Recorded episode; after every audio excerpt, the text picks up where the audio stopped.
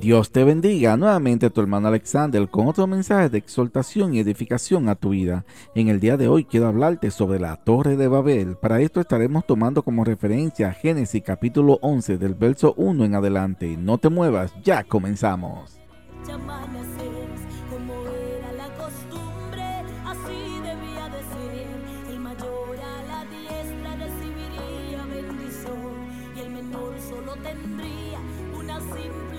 coração. Génesis capítulo 11 del verso 1 en adelante dice, tenía entonces toda la tierra una sola lengua y una misma palabra y dijeron, vamos y edifiquemos una ciudad y una torre cuya cúspide llegue al cielo y hagámonos un nombre por si fuéramos esparcidos sobre la faz de toda la tierra.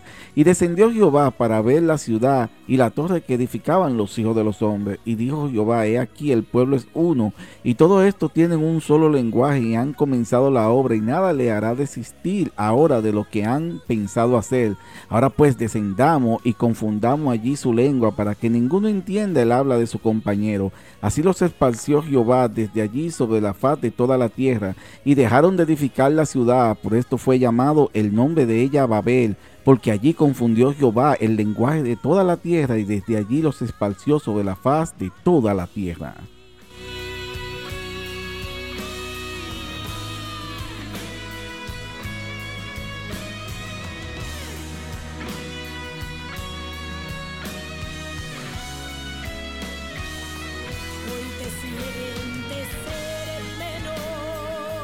Comencemos con esta pregunta. ¿Realmente surgieron los diferentes idiomas en la Torre de Babel?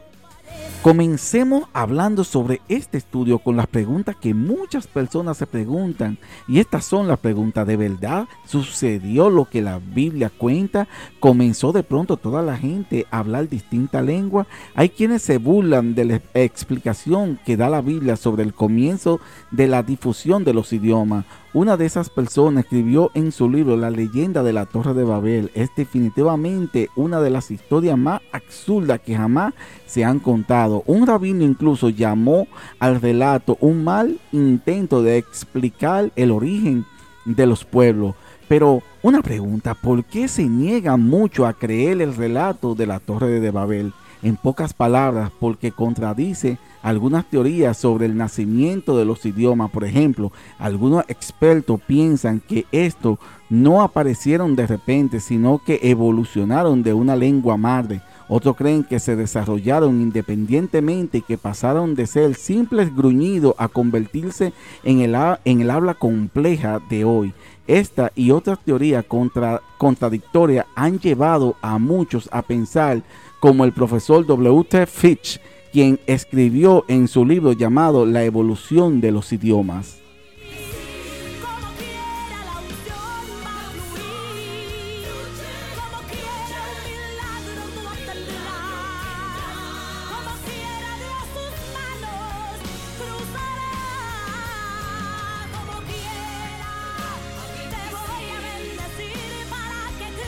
Ahora bien, ¿dónde y cuándo pasó esto? La Biblia dice que los idiomas se confundieron en la tierra de Sinal, conocida después como Babilonia, y que allí se dispersó la humanidad. Génesis 11 y 2. Cuando sucedió, ¿Cuándo sucedió esto? Según las escrituras, la población de la tierra se dividió en los días de Pelé, quien nació unos 250 años antes que Abraham, de modo que la confusión tuvo lugar hace 4000 200 años. Eso podemos verlo en Génesis 10, 25.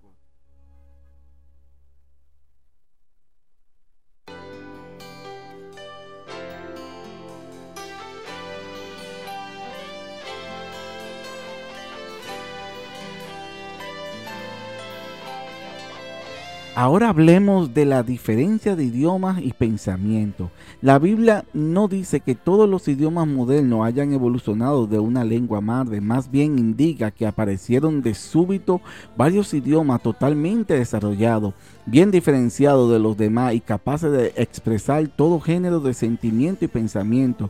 Los idiomas moldean la forma en que sus hablantes ven y definen el mundo que los rodea, el color, las cantidades, las ubicaciones, dirección, etc.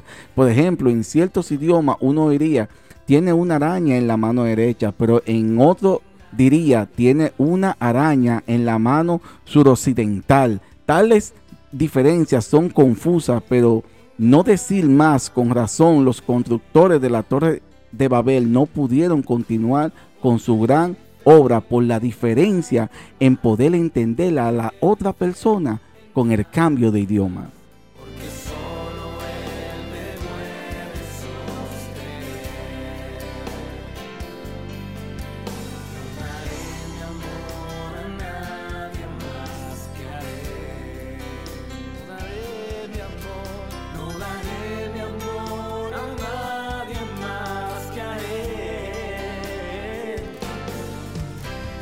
Por último, gracias a que Adán y Eva hablaban el mismo idioma, los seres humanos tenían la capacidad de coordinar sus esfuerzos, pero la confusión de la lengua en la torre de Babel limitó esa capacidad. Hasta aquí esta breve enseñanza del día de hoy. Estuvimos hablando brevemente sobre la torre de Babel. Te invitamos que nos siga y activar la campanita para que seas alertado de cada una de las publicaciones que vamos publicando en nuestro canal. Esperamos que esta enseñanza haya sido de edificación a tu vida. No olvides compartirlo para que otros sean bendecidos y edificados al igual que tú. Dios te bendiga.